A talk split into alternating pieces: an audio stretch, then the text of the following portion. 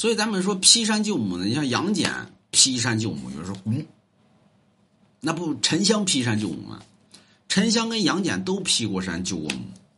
杨戬当年劈山救母呢，是因为玉皇大帝拿了一个蟠桃啊，啪把杨戬他妈瑶姬压在桃山之下，这蟠桃变成了桃山，所以杨戬斧劈桃山，啊，把他妈没救出来。沉香呢劈山救母。所以杨戬，咱们说三圣母呢是杨戬的妹妹，那是亲妹妹。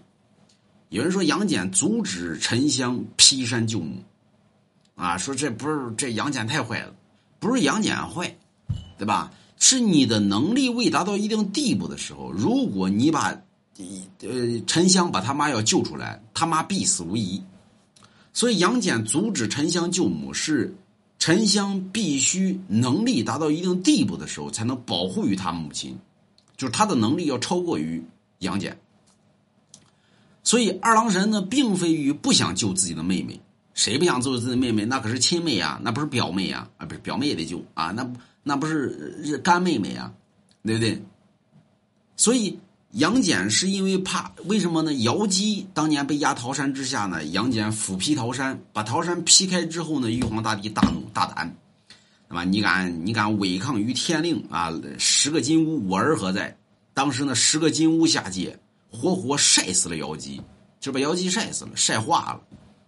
所以杨戬一想呢，这玩意儿对吧？你要把你妈，你要把这个华山劈开，万一……玉皇大帝再调来十个金乌，把三圣母再给晒死了，那救与不救，那还不如不救呢。不救他还能活，救出来他死了，对吧？那垃圾八糟吧，别救了。所以杨戬一直阻止沉香劈山救母。你看那个故事情节里边不讲了吗？对吧？其实杨戬要想弄死沉香，那不轻而易举的事情吗？但是为什么他一直放着沉香呢？就是让沉香呢磨砺经经历磨难。四处拜师，把自己的能力达到一定地步的时候，他才能掌握于这个他母亲的生死。这也相当于咱们现实生活人是一样的。你经历磨难之后，你才能成长。你不经历磨难，你成长不了。你所有东西，你现在拥有的东西，最后都会失去。只有你的能力达到一定地步的时候，你拥有的东西才不会失去。那么，所以杨戬也劈过山。但是杨戬当时能力不强，所以没保护好自己的母亲。